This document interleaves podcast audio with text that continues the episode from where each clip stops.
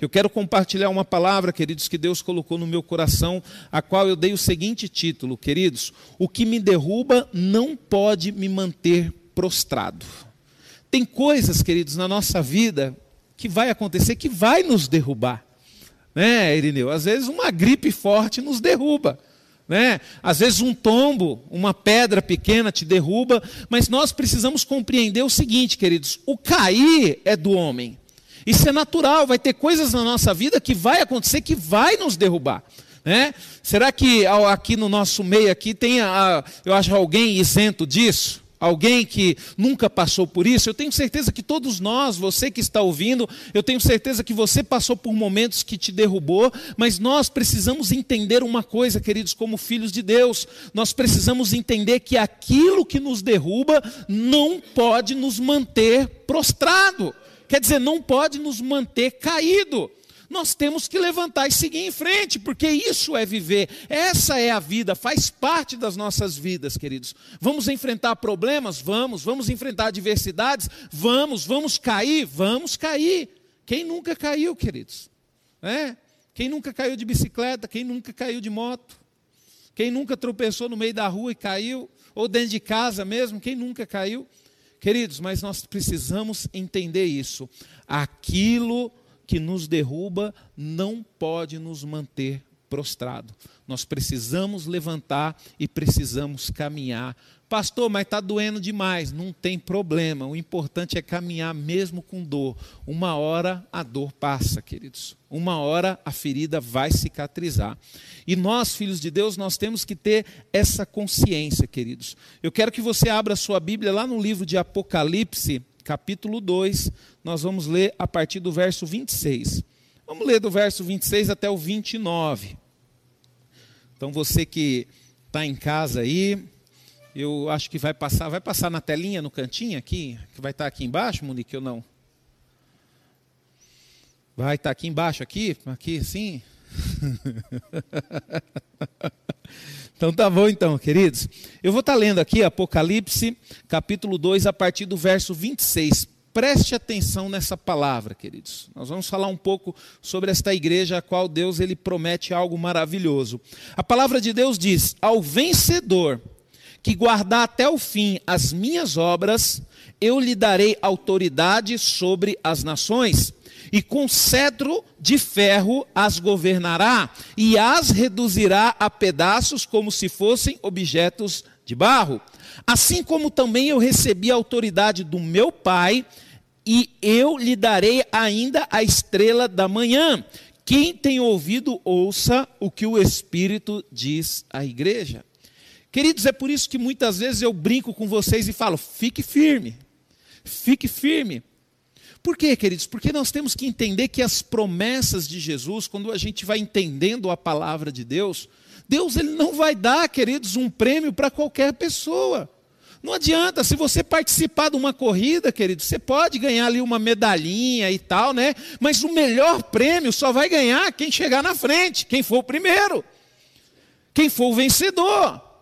E nós, queridos, no reino de Deus, nós temos a oportunidade de sermos vencedores. Mas para nós vencermos, olha só o que a palavra diz: ao vencedor que guardar o fim, ó, que guardar até o fim as minhas obras. Quer dizer, aquele que conseguir caminhar até o final da sua vida da forma que eu caminhei. Jesus está falando aqui quando ele conversa com a igreja de Tiatira: se você conseguir caminhar fazendo as obras, quer dizer, da forma que eu caminhei até o final da sua vida, você vai ser um vencedor. E você vai receber um prêmio. Que prêmio é esse, pastor? Queridos, está marcado aqui, olha só que maravilhas, ó. Eu lhe darei autoridade sobre as nações. Queridos, presta atenção nisso. Isso daqui, ó, eu, eu eu preguei aqui domingo, eu falei sobre mistérios do reino de Deus. Eu confesso para você, queridos, que eu não consegui expressar, pregar aquela palavra da forma que eu queria. Tanto que eu estou dando uma mexida nela e eu vou pregar aquela palavra de novo. E aqui, queridos, tem um mistério revelado aqui. Eu não sei se você nunca compreendeu isso, mas eu compreendi. Por isso que eu falo para você, fique firme, porque eu juntamente com você também quero ficar firme, porque é o que, que nós vamos ganhar, queridos? Nós vamos ganhar autoridade sobre as nações. Olha só que interessante, queridos. E com cedro de ferro as governará e as reduzirá a pedaços, como se fossem objetos de barro. Então quer dizer, queridos, nós vamos poder compartilhar, ter o mesmo poder que Jesus vai ter. Só que não significa que nós vamos usar dessa forma, queridos. Por quê? Porque nós vamos ser justos como Jesus é. E é por isso que a igreja de Jesus, ela é preparada debaixo de luta, debaixo de sacrifício, é porque muitas vezes, queridos, alguém vai lá e dá um acerta um lado do teu rosto, você tem que virar o outro. Porque para você ser uma pessoa justa, queridos, para nós sermos pessoas justas, nós não podemos julgar as pessoas ou julgar os momentos da nossa vida, os acontecimentos da nossa vida da forma que nós achamos que é correto. Não, nós temos que julgar da forma que Deus diz para nós julgarmos, porque Deus ele é justo. Nós ainda não somos, mas um dia nós seremos justificados. E que se nós vencermos, queridos, nós continuarmos firmes até o final da nossa vida nas obras, o Senhor Senhor ele irá nos justificar e nós vamos ser sim, queridos, iguais a ele. E ele vai confiar as nações à nossa mão, a igreja. É isso que nós vamos ter, queridos. A igreja, queridos, ela vai ter um papel muito importante no reino de Deus. A igreja ela vai ser usada, queridos, para poder governar juntamente com Deus, juntamente com Jesus. Né? Quando você lê a palavra de Deus, queridos, você vê lá no livro de Apocalipse, você vê que é revelado para João um outro povo de branco. Né? Ah, tinha um povo de branco também lá. Ah, mas aquele é a igreja? Não, não é a igreja. Aquelas são as pessoas que foram salvos, elas receberam o direito ao reino de Deus, mas elas não vão estar na mesma posição da igreja. A posição da igreja, queridos, vai ser a mesma posição do Senhor Jesus Cristo. Nós vamos estar lado a lado com Ele. Isso é um mistério maravilhoso no reino de Deus, que quando você tem um entendimento disso, você nunca mais sai da presença de Deus. Você nunca mais sai da presença de Deus, porque a promessa que Deus tem para a igreja, queridos, é governar. Aí você fala bem assim, mas pastor, aquelas pessoas que ficaram não é a igreja? Não, queridos, a igreja não vai ficar. A igreja, queridos, não é esse salão, a igreja não é 100% das pessoas que se reúnem aqui para congregar, não. A igreja, queridos, é aquelas pessoas que fiquem, fica firme nas obras do Senhor Jesus. É aquela pessoa que consegue ser justa, que consegue ser humilde. O pastor Rafael pregou aqui ontem, né? Ele deu uma lenhada na gente assim, bem devagarinho, mas foi muito bom, né? Porque às vezes a gente quer ter humildade do nosso jeito. Não, você não tem que ser humilde do seu jeito, você tem que ser humilde do jeito que Deus quer. Então, queridos, por isso que nós temos que ler a Bíblia, por isso que nós temos que meditar na palavra de Deus, por quê? Porque nós não temos que ficar firmes do jeito que nós queremos ficar firme. Não, nós temos que ficar firme nas obras de Jesus, quer dizer, da forma que Jesus ficou. E esse ficar firme, queridos, muitas vezes significa ficar firme apanhando, viu? Apanhando. E eu, Hermes, a gente estava conversando ali, que é legal, né, queridos? Às vezes, né, o, a coragem, ela não está definida no, no, no, no quanto você aguenta bater, mas sim no quanto você aguenta apanhar, queridos. Né? Eu não sei quanto você, mas quando eu era criança, mas eu gostava de uma briga, mas pastor, você batia em todos, que nada, eu apanhava também, muito. Mas não tinha medo de apanhar, gostava, estava numa briga, você está numa briga para bater e para apanhar também. Né? Às vezes você vai resolver um problema, querido, você vai resolver um problema, você vai consciente de que você pode resolver ou não, mas o importante é que você tem coragem para ir resolver. E é isso que a igreja tem que ser, queridos, é isso que nós temos que ser, porque o papel que nós vamos ter no reino de Deus, e o reino de Deus, queridos, é muito maior do que o que a gente vê, é muito maior do que o planeta Terra. Quando a Bíblia fala a respeito do reino de Deus, ela fala o reino dos céus.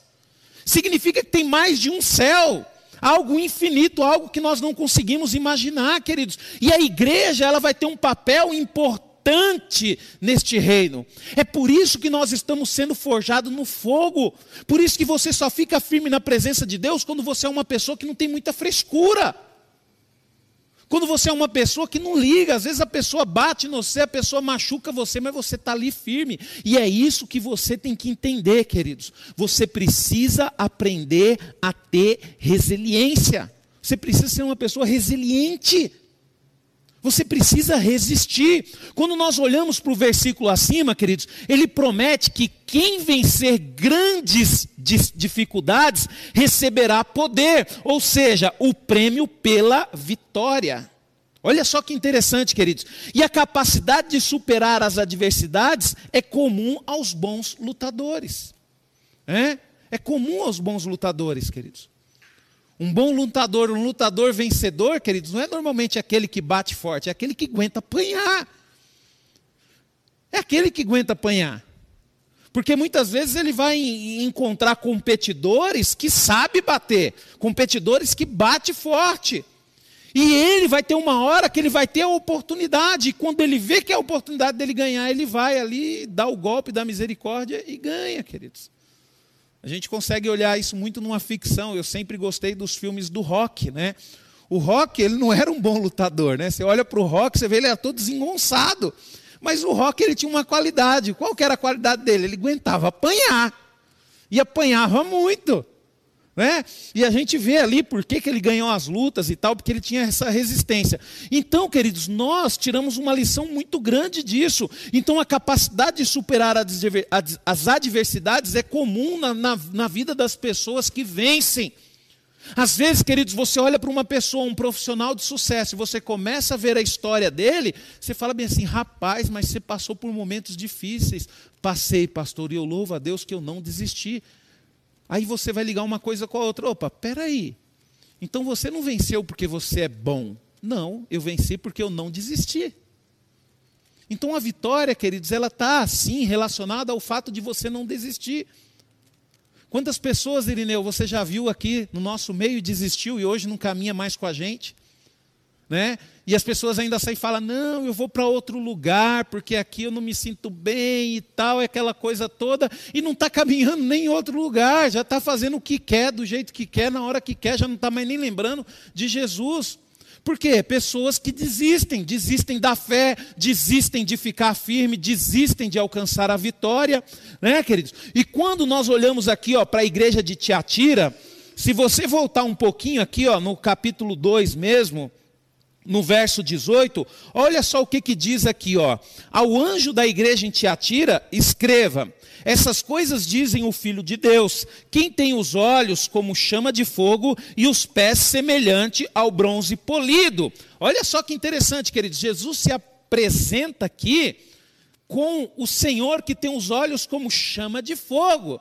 Isso significa que o que, queridos? Tudo, tudo, as nossas obras, será provada pelos olhos de fogo de Jesus. Quer dizer, Jesus ele vai saber se as suas obras foram boas ou não, vai ser provada, queridos, pelos olhos de fogo. E ele fala também os pés semelhantes a bronze polido. Quer dizer, queridos, tudo aquilo que nós somos vai ser refletido nele nós vamos ver a verdadeira imagem, então não tem como enganar, não tem como enganar o Senhor que tem os olhos de fogo e tem os pés reluzentes como latão polido que espelha a verdade, porque a verdade está nele. Ele diz assim: ó, conheço as tuas obras que você realiza, o seu amor, a sua fé, o seu serviço, a sua perseverança, as suas últimas obras, mais numerosas do que as primeiras. Quer dizer, uma igreja de qualidade.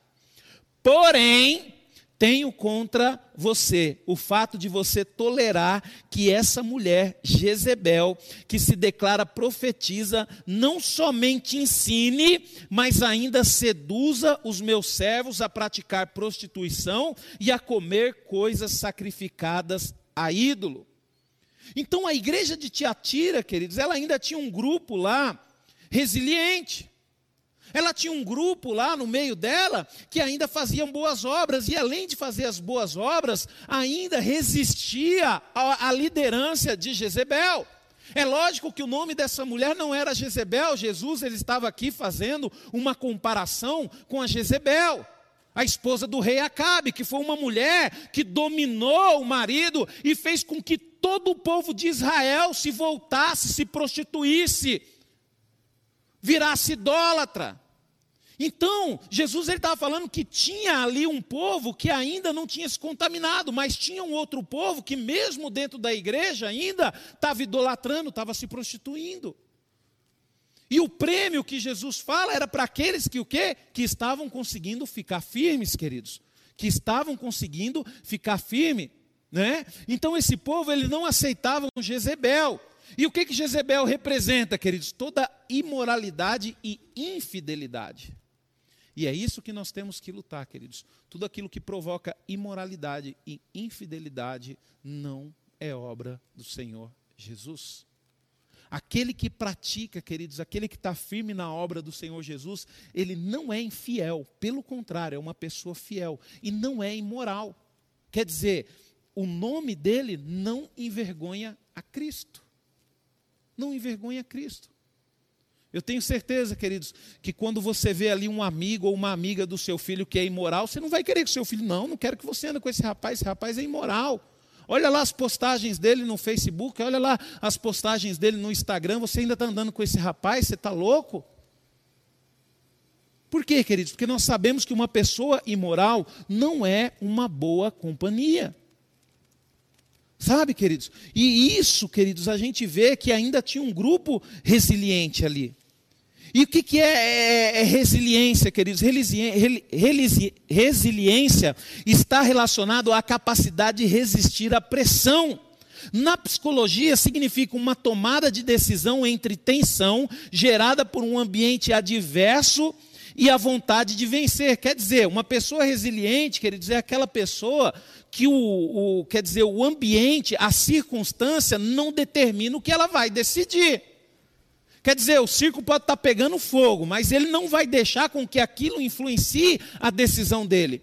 E aí você vê que hoje, principalmente no reino de Deus em todo lugar, é difícil ter pessoas resilientes. Por quê? Porque a decisão da pessoa é baseada o quê? É baseado pelo, pelo que está acontecendo no meio, é baseado pela circunstância. A circunstância fala para você, fique em casa. E eu falo para você, se você ficar só em casa, você vai morrer. Você vai morrer. Não é porque a circunstância fala para mim ficar em casa que eu vou ficar em casa, queridos. Não, peraí. Eu não posso ser moldado pela circunstância. Se a circunstância está falando o vírus está vindo, vai matar todo mundo, vai matar todo mundo, mas eu não vai matar. Por quê? Porque eu vou lutar contra ele. Eu não estou falando aqui, queridos, para você desobedecer, porque senão depois, né, Irineu, vai falar que a nossa igreja é desobediente, que a gente não segue nada, que a gente não respeita nada. E para sua informação, queridos, a gente respeita sim, viu? Aqui na igreja a gente toma cuidado, tem o álcool, tem tudo, mas não adianta. A gente vê informações de pessoas que ficaram em casa, não tiveram contato com ninguém, se contaminaram. Então, queridos, hoje o que está acontecendo? O governo ele está acuando a gente, ele está colocando a gente num cantinho. E muitas pessoas estão morrendo por causa disso. Por quê? Porque estão com medo. Mas nós precisamos resistir, queridos. A igreja ela vai resistir esse momento, ela vai passar por esse momento. Queira você sim, queira você não, acredite você sim, acredite você não, mas a igreja ela vai vencer esse momento. Por quê? Porque a igreja é resiliente, a igreja é forte. A igreja, queridos, ela só deixa de se unir não é porque ela está com medo do vírus, porque a igreja não tem medo do vírus. A igreja só deixa de reunir porque a igreja obedece, é obediente.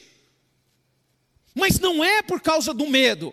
Porque essa igreja que não está se reunindo aqui, ela está em casa, ela está lendo a Bíblia, ela está orando, ela está meditando na palavra de Deus, ela está acompanhando os cultos online, ela está se fortalecendo. Por quê? Porque é assim que a igreja de Cristo tem que ser, tem que ser uma igreja forte. Porque no final das contas nós vamos reinar com Cristo. Nós vamos ter poder sobre as nações. E você acha que esse poder vai dar, vai ser dado a pessoas fracas? É, Maiara, você vai ter poder, Maiara, sobre as nações. A única coisa que você tem que fazer, Maiara, é ficar firme com o Senhor Jesus, é não dar ouvido para vozes falazes, porque pessoas, Maiara, vão tentar te tirar da presença de Deus, vão tentar tirar a sua família da presença de Deus, vão tentar tirar suas filhas da presença de Deus. Vai chegar um dia, Maiara, que as pessoas vão falar: não, mas as suas filhas já são jovens, você tem que entender isso. Você vai falar bem assim: entenda você, porque eu vou fazer da minha forma, porque as filhas são minha, a casa é minha, e se eu tiver que cobrar, eu vou cobrar. Isso é uma pessoa resiliente, é uma pessoa que não é envolvida pela conversa dos outros. E hoje, queridos, o que mais tem é pessoas tentando influenciar nas nossas decisões, tentando influenciar nas nossas vidas. As pessoas querem influenciar da forma que a gente cria os nossos filhos, as pessoas querem influenciar na forma que nós tratamos o nosso cônjuge. Isso não pode acontecer, queridos. A nossa referência tem que ser a palavra de Deus. Por isso que eu falo para vocês aqui: leiam a Bíblia, leiam a Bíblia. E por que, que eu peço para você ler a Bíblia, queridos? Quem lê a Bíblia, queridos, não está com medo do, do que do está acontecendo no mundo.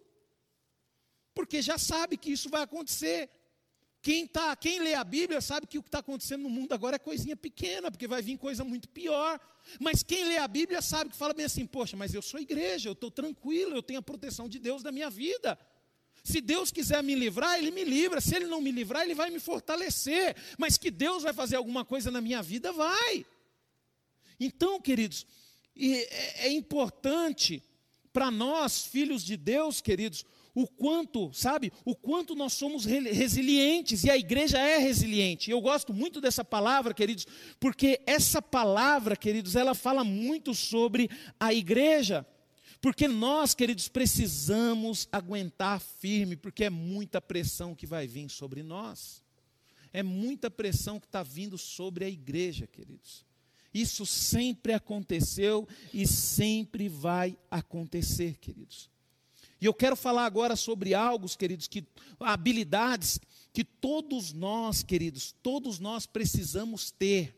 Se você quer ser uma pessoa resiliente, se você quer ser uma pessoa que não desiste fácil, você precisa aprender algumas habilidades. E dentro dessas habilidades eu vou falar sobre três habilidades importantíssimas que você precisa aprender para poder ficar firme e no final conseguir a sua coroa juntamente com Cristo.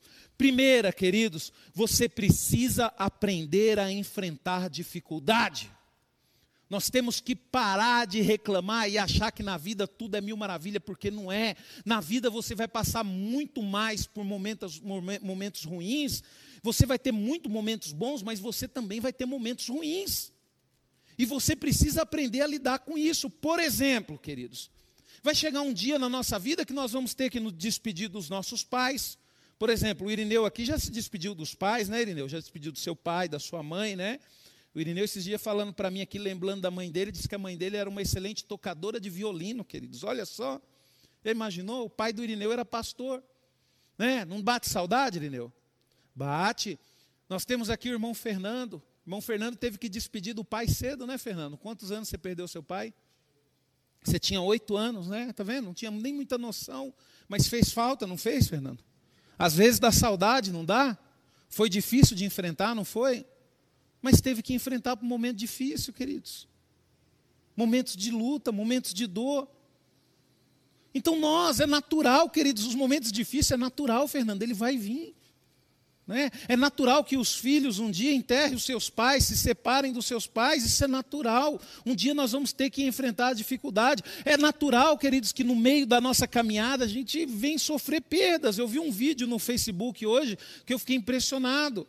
Um pastor, ele falou bem assim: cuidado, a morte pode vir a qualquer momento. Aí tinha um grupo de cinco pessoas, queridos, que resolveram se esconder debaixo de uma árvore no meio de uma tempestade. Caiu um raio bem no meio da árvore. As cinco pessoas caíram assim e morreram na hora.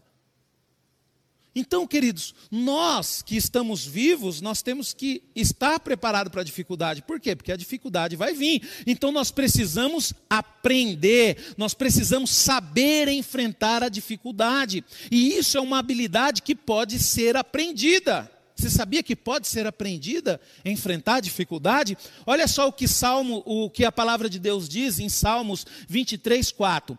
Ainda que eu ande pelo vale das sombras da morte, não temerei mal nenhum, porque tu está comigo. O teu bordão, o teu cajado me consola. Queridos, o vale aqui, ele pode representar um problema de qualquer dimensão. E Davi, queridos, ele foi treinado para poder enfrentar dificuldade. Sabe?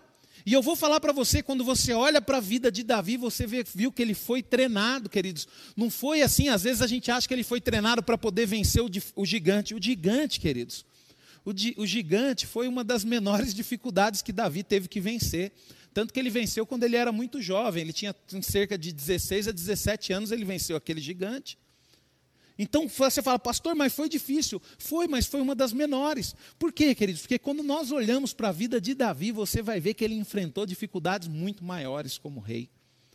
E uma das dificuldades maiores que ele enfrentou, queridos, mas Davi foi homem para enfrentar, ele assumiu diante de Deus o pecado que ele cometeu com Betseba, e ele aceitou as consequências do seu erro.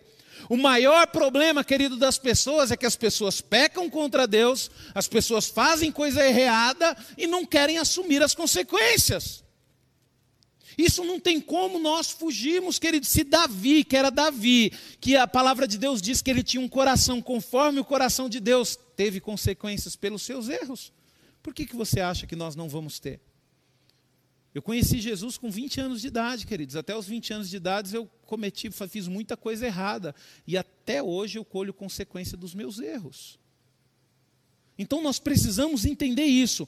Então o vale, ele pode representar um problema de qualquer dimensão.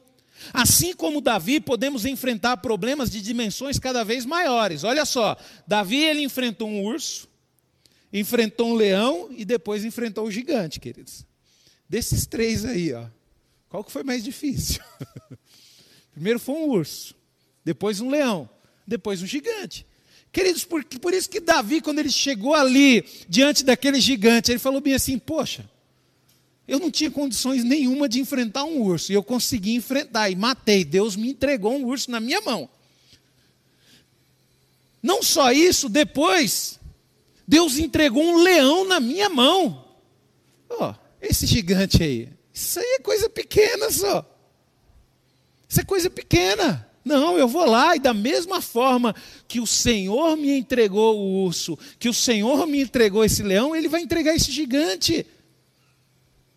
Queridos, e, e, é impressionante, né? E tem uma passagem na Bíblia que às vezes me deixa assim inconformado, mas depois eu descobri que Elias ele teve um momento de depressão ali. Você vê o que, que Deus fez através da vida de Elias, queridos. E essa mulher Jezebel, ela era tão terrível, queridos, que um recado só quase que ela conseguiu derrubar Elias. Ela não fez nada, ela só mandou um recado para ele. E o homem correu. E o homem correu. Então, por isso, queridos, que nós temos que constantemente trazer as vitórias que nós tivemos. Poxa vida, olha de onde que Deus te tirou, Emerson. Olha de onde que Deus te tirou, Irineu.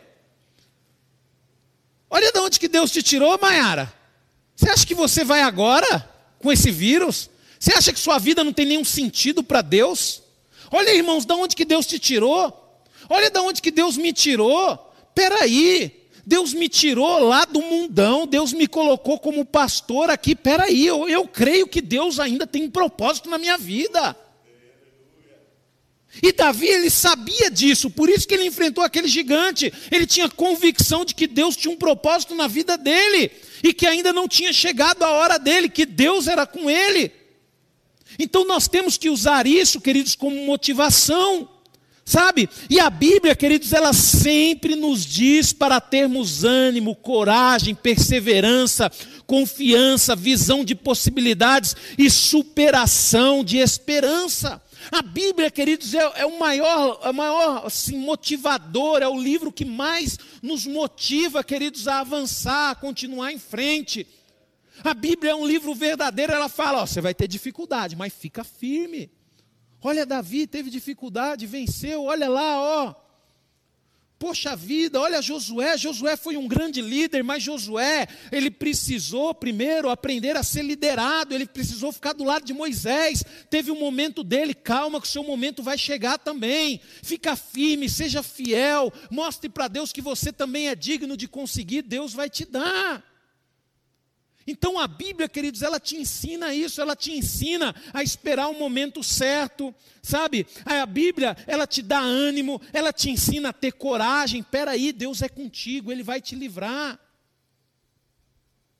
A palavra de Deus diz: mil cairão ao teu lado, dez mil à tua esquerda, e nada, queridos, a gente tem que crer, eu creio em Deus. Poxa vida, queridos.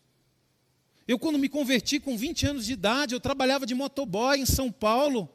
Eu estava vindo na marginal, lembro até hoje, fui cortar uma carreta grande e um golzinho verde, queridos. Na hora que eu cortei, o golzinho me jogou para debaixo da carreta. Eu fui embaixo da carreta, eu senti uma mão me tirando debaixo daquela carreta. Eu não sei como eu consegui equilibrar aquela moto.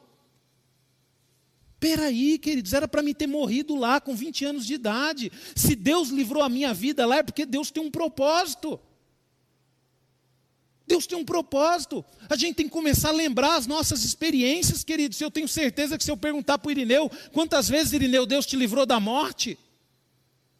Quantas vezes, Hermes, Deus te livrou da morte? Deus me livrou da morte várias vezes, queridos. Um dia aqui, pouco tempo atrás, eu estava descendo ali para Barueri. Na hora que eu estou descendo para o centro, o Espírito Santo falou bem, bem baixinho no meu ouvido: pisa no freio. Da mesma hora eu pisei no freio, queridos. Reduzi o carro. Quando eu cheguei lá embaixo no cruzamento, saiu uma moto do nada, queridos, e atravessou na minha frente. Se eu não tivesse pisado no freio lá em cima, ela ia bater bem na lateral da minha porta. E provavelmente ia acontecer alguma coisa comigo e com o motoqueiro. Peraí, queridos, Deus ele nos livra. Peraí, vamos parar de ficar dando atenção só notícia ruim, vamos parar de ficar ouvindo pessoas pragmáticas, vamos parar de ter amizade com esse tipo de pessoas. Tem pessoas, queridos, que dá até desânimo de você encontrar. Pessoa chega e fala bem assim: é, pastor, está morrendo muita gente. Poxa, vamos ver quantas pessoas nasceram? Puxa aí na internet aí, quantos bebês nasceram, Monique? Tenta falar para mim aí no mês de, no mês passado, vai, o mês de fevereiro. Quantas crianças nasceram? A gente não percebe, queridos, que o inimigo ele tenta usar o medo para quê? Para tentar fazer eu e você desistir. Mas em nome de Jesus nós não iremos desistir. Outra coisa, queridos, que nós precisamos, queridos, saber, queridos, uma habilidade que toda pessoa resiliente precisa ter, queridos, é aprender com os seus próprios erros. Os fracos, queridos, ele não assume os erros. Sabe, pensa num tipo de pessoa que eu não gosto, é pessoa que não assume seus erros, queridos. Queridos, eu, eu fico chateado quando eu vejo que você fala com aquela pessoa, a pessoa é teimosa. Mas eu não faço isso, mas eu não sou assim. É fofoqueiro, mas eu não sou fofoqueiro. Eu não falo mal de ninguém, mas está lá. Queridos, não. A gente tem que pre não, realmente eu sou fofoqueiro, eu era fofoqueiro, e isso foi ruim, eu vi o tanto de coisa ruim que eu colhi. E eu vou parar com isso em nome de Jesus. Queridos, uma pessoa resiliente, ela reconhece e ela aprende com os seus erros. Espera aí, queridos. Você acha que você é perfeito? Fernando, você acha que você é perfeito, né? Você acha que você é perfeito, mas você não é. É a mesma coisa eu, queridos. Eu não sou perfeito, querido. Eu tenho um monte de erro. Eu tento melhorar. Eu falo, ô oh, Senhor, me dá força sozinho. Eu não consigo, não. Eu acho que perfeito aqui só o Emerson, né, Emerson? Toca bem, né, Emerson? Canta bem aqui, é perfeito. Ou você que está assistindo aí, você que é perfeito, né? Você é perfeito, você está nesse sofá aí maravilhoso aí, com a coberta aí. Coberta não, porque está calor, né? Você é perfeito, nós não somos perfeitos, queridos. A pessoa resiliente, queridos, ela reconhece que ela não é perfeito. Quantos bebês nasceram? 207, 207 mil, Monique, é isso? Aonde?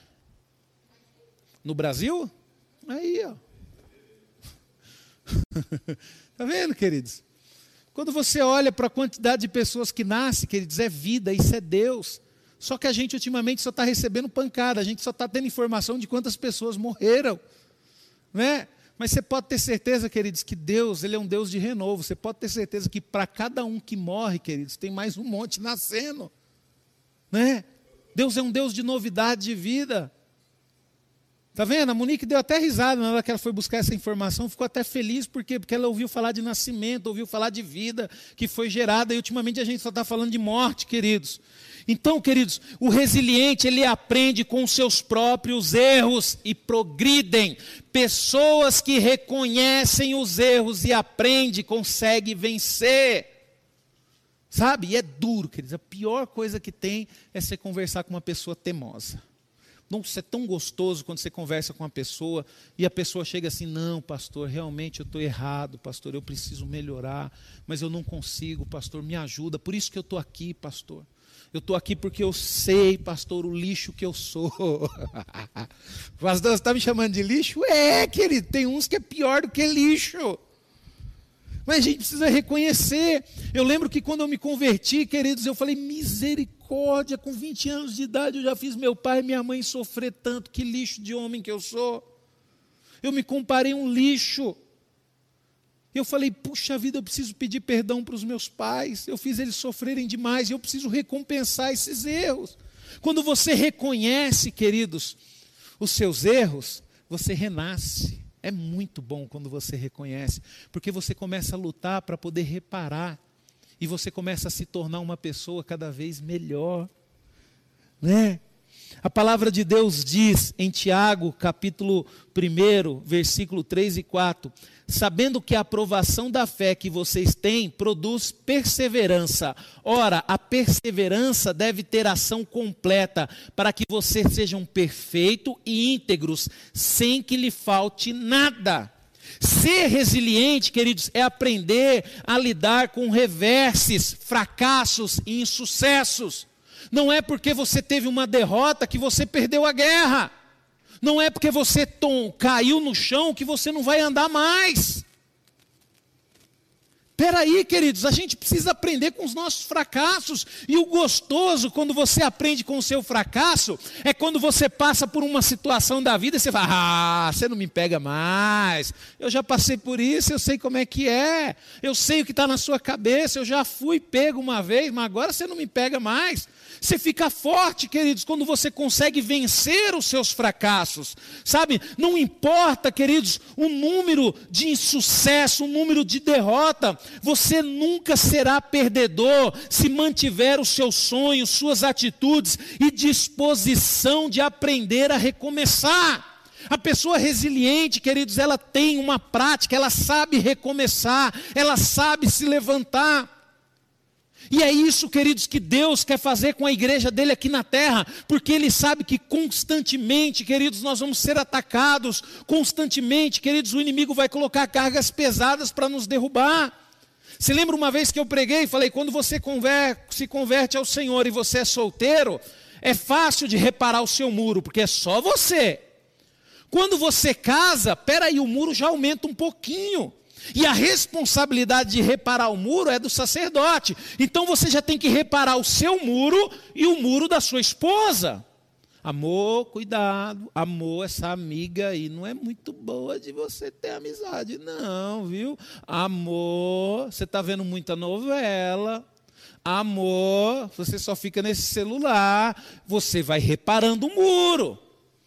Aí, quando nasce um filho, o que, que acontece? É mais um pedacinho do muro que você tem ali. Você começa a ensinar a ser obediente. Não, porque o inimigo um dia, queridos, ele vai tentar usar o seu filho para te derrubar. Você pode ter certeza disso. Por isso que você tem que ensinar o seu filho a ser um homem de Deus, a ser uma mulher de Deus. Porque se ele conseguir entrar na vida do teu filho, ele te derruba. Imagina o Manuel que tem cinco. Olha o tanto de muro que ele tem para reparar. Ainda bem que ele é pedreiro. Né? Ainda bem que ele é pedreiro, né? Olha o tanto de muro que tem para reparar. Não é triste, Irineu, quando você vê um filho seu sofrendo? Não é melhor que vem você? Você fala, puxa vida, meu filho passando por isso, por que, que eu não passo por isso? É triste, não é, Irineu? Então, queridos, é, é isso que a gente tem que aprender. A família ela tem que se unir, o marido e a mulher têm que se unir. Peraí, aí, vamos tampar as brechas, porque o inimigo vai vir. E se o inimigo vir, a gente tem que resistir ele. Sabe? A gente tem que resistir ele. Então vamos lá, queridos. Não importa, queridos, o sucesso, queridos, ele é o prêmio das pessoas que persistem. Sabe, queridos? Quando você vê uma pessoa que tem sucesso na vida, queridos, não é porque a pessoa tem uma qualidade especial, ela tem um dom especial, não, é porque ela persistiu, ela insistiu naquele sonho. Né? Quando você olha para a história do Steve Jobs, né? fundador da, da, da Apple, meu, o que, que aquele cara insistiu no projeto dele, o que, que ele insistiu no sonho dele, não está escrito. É a mesma coisa o Bill Gates. pessoas que insistiram, pessoas que têm sucesso. A mesma coisa o nosso, o nosso ex-presidente aí, Lula. Aquele cara conseguiu ser presidente depois de muita derrota, queridos. Ele tem essa qualidade, queridos. Ele é uma pessoa resiliente. Está lá com 70 anos e ainda fala: não roubei, não sou ladrão. E o pior de tudo é que o povo acredita. Isso é um cara resiliente, eu tiro o chapéu para ele, eu admiro essa resiliência dele. A verdade tem que ser dita. Se pode tirar algo de bom, vamos tirar isso. Outra coisa, queridos, que uma pessoa resiliente, ela precisa ter essa aprender essa habilidade. Paciência. É, Leandro, paciência. Queridos, a paciência é o motor da resiliência. É ela que faz da pessoa resistente. A pessoa resiliente, ela é paciente, ela espera o momento certo, ela sabe a hora que vai acontecer, ela sabe que ainda não é o momento, e ela espera vir o momento dela, queridos. Eu e você, nós precisamos aprender a ter paciência. Eu confesso para vocês que há 13 anos atrás eu não tinha paciência, mas Deus me fez eu trabalhar profissionalmente do lado de uma pessoa durante 12 anos, queridos, para aprender isso daqui, ó, paciência. Você fala, pastor, mas Deus pode? Pode, queridos. Eu demorei 12 anos para aprender um pouquinho sobre paciência. Saber o momento acontecer. O Irineu, que anda comigo há, há muito tempo, ele percebe que às vezes eu sou impaciente, mas eu estou muito melhor do que no início, não estou, Irineu? Estou muito melhor que no início. Em Tiago, capítulo 1, versículo 2 ao 4, diz assim: ó, Meus irmãos, tenho por motivo de grande alegria o fato de passarem por várias provações, sabendo que a provação da fé que vocês têm produz perseverança. Ora, a perseverança deve ter a ação completa para que vocês sejam perfeitos, íntegros, sem que lhe falte nada. Quando falham, queridos, algum, alguns murmuram, mas os pacientes o que, que eles fazem? Eles aprendem. A pessoa paciente, queridos, ela aprende com a falha dela. Não, eu errei agora, mas eu vou ter outra oportunidade. Quem não tem paciência reclama. Eu não aguento mais essa droga de vida. Eu quero morrer. Já pensou se Deus ouvisse essa oração? Eu já tinha ido embora há muito tempo. não sei você. Eu quero morrer. Então, queridos, quando falham, alguns murmuram, mas outros aprendem. O resiliente, queridos, ele sabe que derrotas e acidentes fazem parte do processo do crescimento de qualquer pessoa. Queridos, a melhor coisa que tem na vida de um filho de Deus é ele saber que vai passar por luta. É ele saber que ele vai passar por provação, queridos. Porque ele sabe que isso faz parte do processo de crescimento. Espera aí, você precisa aprender de alguma forma. E eu quero dizer para você, queridos, nós aprendemos muito mais com as falhas, com os erros, com as derrotas, do que com os acertos. Do que com os acertos. Quando você comete uma falha, queridos, é impressionante. Você fala assim: nunca mais eu vou fazer isso dessa forma. E você nunca mais faz. Por quê? Porque você perdeu lá atrás, porque aquilo te deu prejuízo lá atrás. Né? E você sabe disso. Eu lembro que quando eu era jovem, queridos, eu fiquei com uma sede tão grande para comprar um carro. Eu tinha acabado de fazer 18 anos, queridos. Aí eu comprei um carro lá de um camarada. E o carro, assim, era um carro bonito, eu queria aquele carro, só que tinha um problema. O carro, o cara que comprou o carro não terminou de pagar, então o carro estava com busca e apreensão. Só que eu estava tão empolgado para comprar o carro, e o cara estava vendendo barato, que eu falei, eu quero esse carro assim mesmo, desse jeito. Eu tive uma dor tão grande, uma, sabe, um problema tão grande, queridos, com a documentação daquele carro, que eu falei bem assim: nunca mais na minha vida eu compro um carro na empolgação. Então, toda vez que eu estou empolgado para comprar um carro, eu falo: não, eu ainda vou para casa, vou orar, vou decidir, vou ver se é isso mesmo que eu quero. Por quê? Porque eu aprendi que se eu comprar um carro porque eu estou empolgado com o carro, eu vou ter problema eu vou ter problema. Olha só, queridos, isso eu aprendi lá atrás, com 18 anos de idade. E eu uso até hoje essa lição que eu tive lá no, no início da minha, da minha juventude, né, queridos? Então, outra qualidade, o resiliente, queridos, ele não é, ele não é orgulhoso. Ele não é orgulhoso. O resiliente, ele é sábio. Por quê, queridos? Porque a sabedoria permite a pessoa aprender com os erros. Só aprende com os erros quem é sábio, né? Você fala bem assim, queridos, eu vejo pessoas, eu vejo pessoas que o inimigo faz o que quer na família. Por quê? Porque é fofoqueiro. E a pessoa vive uma vida toda e não consegue ver esse problema, não consegue ver essa brecha. Aí fala bem assim, pastor, eu sofro com luta na minha. É fácil de resolver, é só parar de falar mal dos outros. É só parar de julgar as pessoas, é começar a amar as pessoas. Quando você souber do problema de uma pessoa, ao invés de você sair falando para todo mundo, ajuda a pessoa. Salva aquela pessoa, liberta aquela pessoa daquele problema. Né, queridos? Só que tem pessoas não, descobre. Às vezes a pessoa falou com você porque desabafa, porque confia em você, e de repente você vem e fala do problema da pessoa para todo mundo. Aí depois reclama que nada na sua vida dá certo, que tudo na sua vida é atrasado. Por quê? Porque você não consegue ajudar ninguém, nem aquelas que vão até você, não, nem aquelas que confiam em você.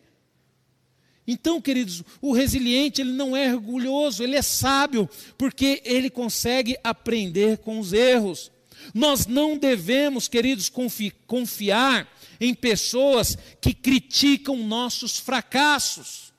Sabe? A pior coisa que tem, queridos, é pessoas que criticam os nossos fracassos e dizem que nunca iremos conseguir, sabe? Ih, pode desistir, você nunca vai conseguir isso não, só. Você é um fracassado. Se eu fosse você, eu dava um jeito. Ih, desiste do seu casamento. Ih, desiste dessa pessoa. Pode, ixi, já era. O que você fez não tem perdão. O que você fez, nada vai reparar o seu erro. Querido, se afaste dessas pessoas. Você tem que andar com pessoas que te animam, com pessoas que falam: não, vamos lutar junto, eu vou te ajudar, eu vou orar com você. Né? Eu louvo a Deus pela vida do Rafa. O Rafa ele fala isso sempre aqui. Teve uma vez que ele passou por uma luta e eu falei: Não, Rafa, é difícil. Eu falei bem assim: Realmente o problema que você está, Rafa, é encrenca. Eu falei bem assim para ele: Mas só tem uma solução, Rafa, é só Deus. Eu não posso fazer nada por você, então vamos orar. Aí marquei com o Rafa, falei, nós vamos orar todo dia de madrugada até resolver o problema. E a gente orava, queridos. Levantar de madrugada, mandava um joinha para ele, estou orando, ele também estou orando. Todo dia, três e meia da manhã, nós oramos. Rapidinho Deus vem e solucionou o problema dele. Então nós temos que andar com pessoas assim, queridos, pessoas que nos mostram caminhos, pessoas que nos fortalecem, pessoas que nos dão ânimo. Poxa, a gente já tem uma vida, é uma derrota atrás da outra, quer dizer, a gente ainda vai andar com pessoas ainda que Sabe? Falta colocar o pé em cima da gente, assim, jogar a gente para dentro do buraco. E depois não tem coragem de dar a mão. Se puder, joga terra. Cuidado, queridos. Cuidado. E às vezes essas pessoas estão tá próximas demais da gente e a gente não percebe. Sabe, nós não somos obrigados a aguentar esse tipo de gente. Nós temos que fugir, queridos, desse tipo de pessoas. Pessoas negativas, sabe? Pessoas que se mostram, mesmo com boas intenções, queridos, mas são negativas, sabe? Não são boas companhias e nem bons conselheiros. É que nem, por exemplo, mesmo. Você está aí, queridos, passando por uma luta, você vai buscar conselho com um amigo que não tem nada de Deus, você vai se abrir para uma pessoa que não tem nada de Deus. Uma pessoa que está pior do que você, não. Você tem que ter um amigo ali, uma pessoa do seu lado, um, uma pessoa de Deus para você se abrir, para você poder buscar ajuda. A gente tem que fugir, queridos, dessas pessoas, queridos. A gente tem que chegar com pessoas que motivem, pessoas que chegam para você e falam bem assim: não, essa luta que você está passando vai fazer você de melhor, ué. A pessoa, quando é antigamente, né, os bons, os grandes navegadores, onde eram formados os grandes navegadores, queridos? Era, era aqueles que sabiam enfrentar mal, mar calmo? Não, queridos, os grandes navegadores eram formados em tempestade. Enfrentava dificuldade para atravessar o mar. Aquele, queridos, mesmo diante da tempestade, o barco virando, cai, não cai, mas ele segurava firme ali como capitão, e vamos fazer isso, e vamos fazer aquilo. As pessoas, queridos, elas crescem é no meio das dificuldades, é no meio do problema. E a pessoa resiliente, queridos, ela consegue compreender isso. Ela consegue compreender isso, queridos. E eu e você, queridos, nós precisamos entender isso. A dificuldade, queridos, nós temos que usá-la como vitamina. Você está passando por um problema? Eu sei que o Leandro vai usar isso contra mim depois na academia, mas tudo bem. mas pega o problema seu, queridos, coloca no litificador, bate com um pouquinho de leite lá e toma. Sabe, usa o seu problema, usa a sua dificuldade como vitamina, porque o seu problema ele te fortalece, a dificuldade ele te fortalece.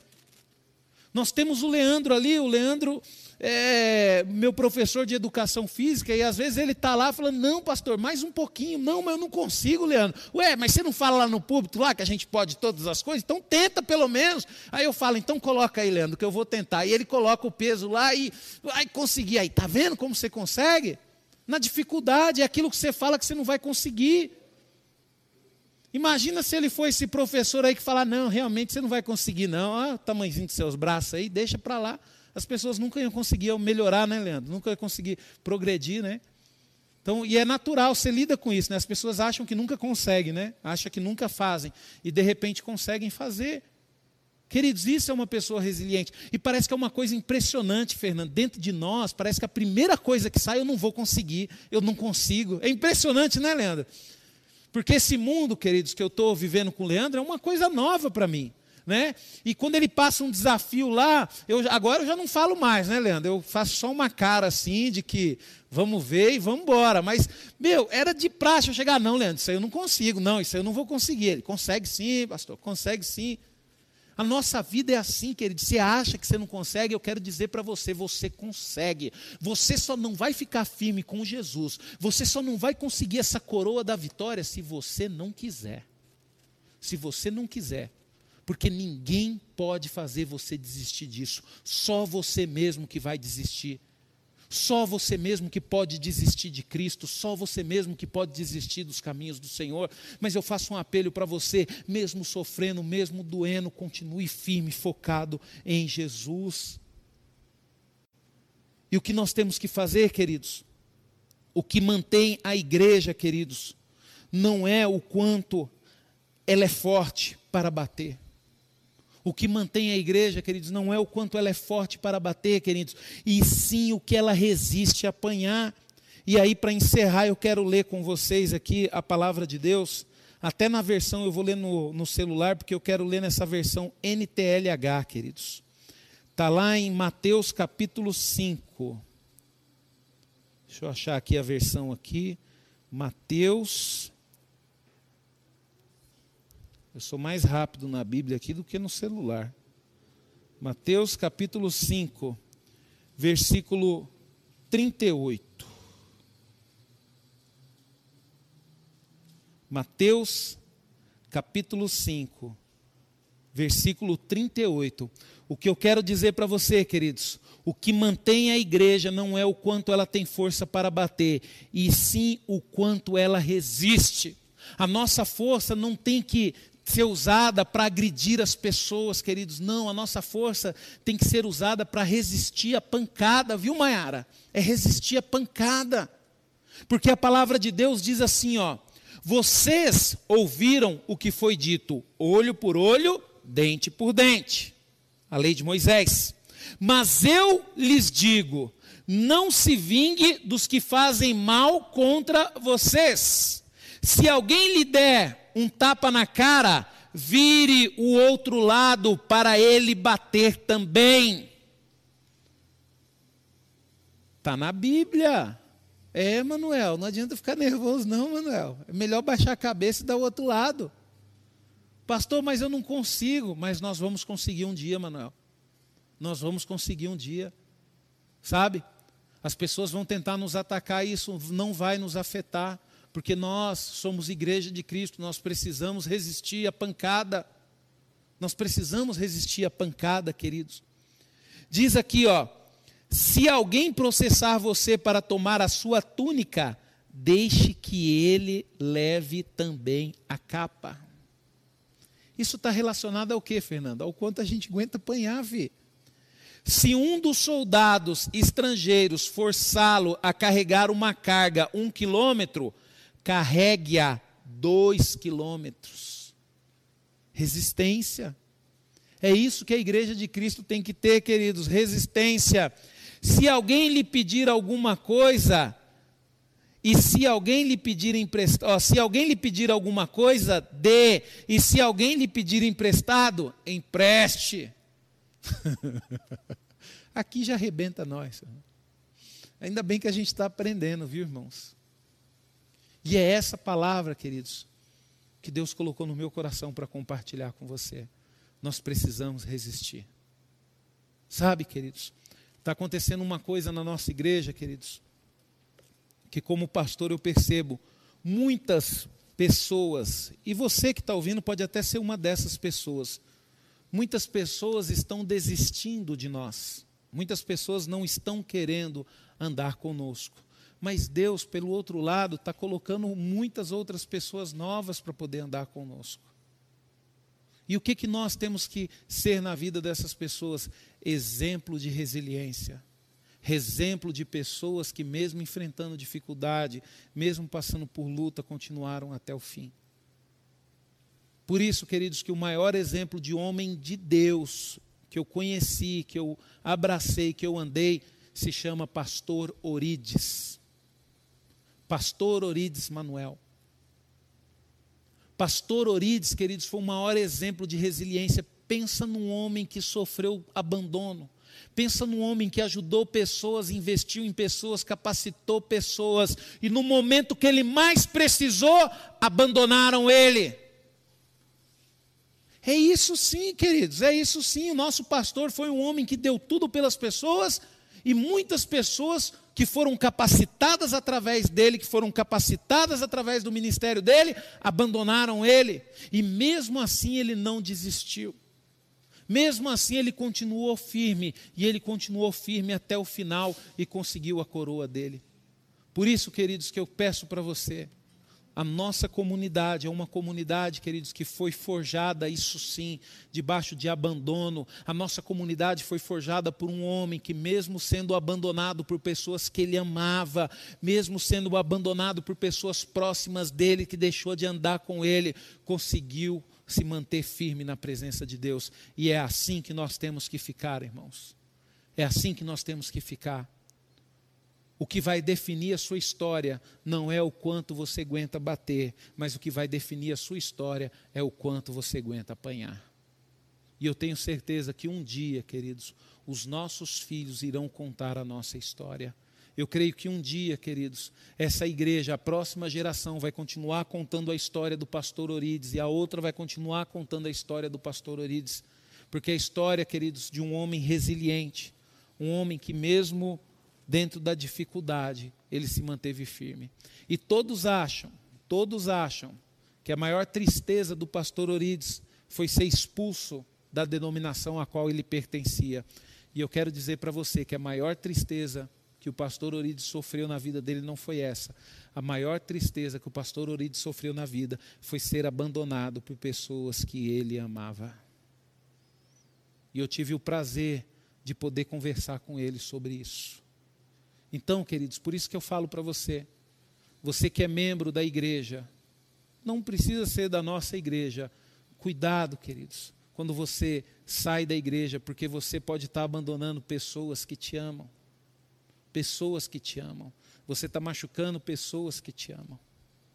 Então seja uma pessoa resiliente e aprende a valorizar o amor que você recebe. Amém? Essa é a palavra que Deus colocou no meu coração.